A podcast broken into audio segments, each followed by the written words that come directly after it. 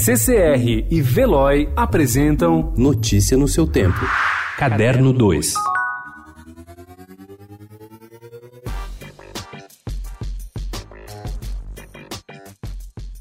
Se aceitar o comando da Secretaria Especial de Cultura do governo Jair Bolsonaro, a atriz Regina Duarte enfrentará orçamentos reduzidos e um cenário que beira o colapso em alguns dos órgãos que ficarão sob o seu guarda-chuva. Uma radiografia na pasta feita por atuais e ex-integrantes da secretaria aponta que uma das piores situações está na Ancine. No documento enviado ao Tribunal de Contas da União, o órgão argumenta que teria de contratar mais 184 servidores e reduzir drasticamente os recursos liberados, distribuindo 10 10% do fomento indireto e 20% do fundo setorial do audiovisual em relação ao patamar atual. It's over. They're all gone. Frank, it's time. It's time you say what happened.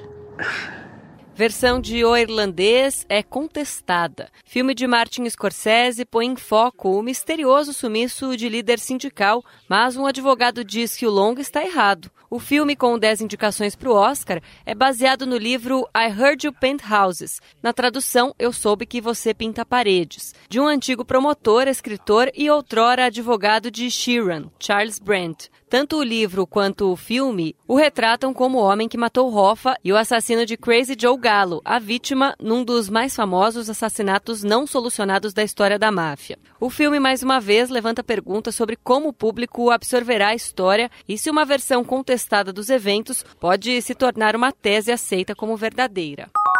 Isa, yo creo que ustedes ya pueden como ir pensando en otro. Ay, yo me canso de decirles que se tengan otro. Ay, yo si pudiera. Ya nosotros estamos practicando, así que en cualquier momento hay un bebé en la familia. Rara é a oportunidade de ver um filme costarriquenho em nossas telas. O Despertar das Formigas, de Antonella Sudassassi Furnes, competiu no Festival de Gramado do ano passado e saiu com o Kikito de melhor filme estrangeiro. Chegou agora ao circuito comercial. É um filme suave, despretensioso e sobre um assunto da hora a liberação feminina. Quem espera um tom belicoso no tratamento do tema pode se decepcionar. Antonella parece acreditar que grandes mudanças se fazem de maneira mais sutil.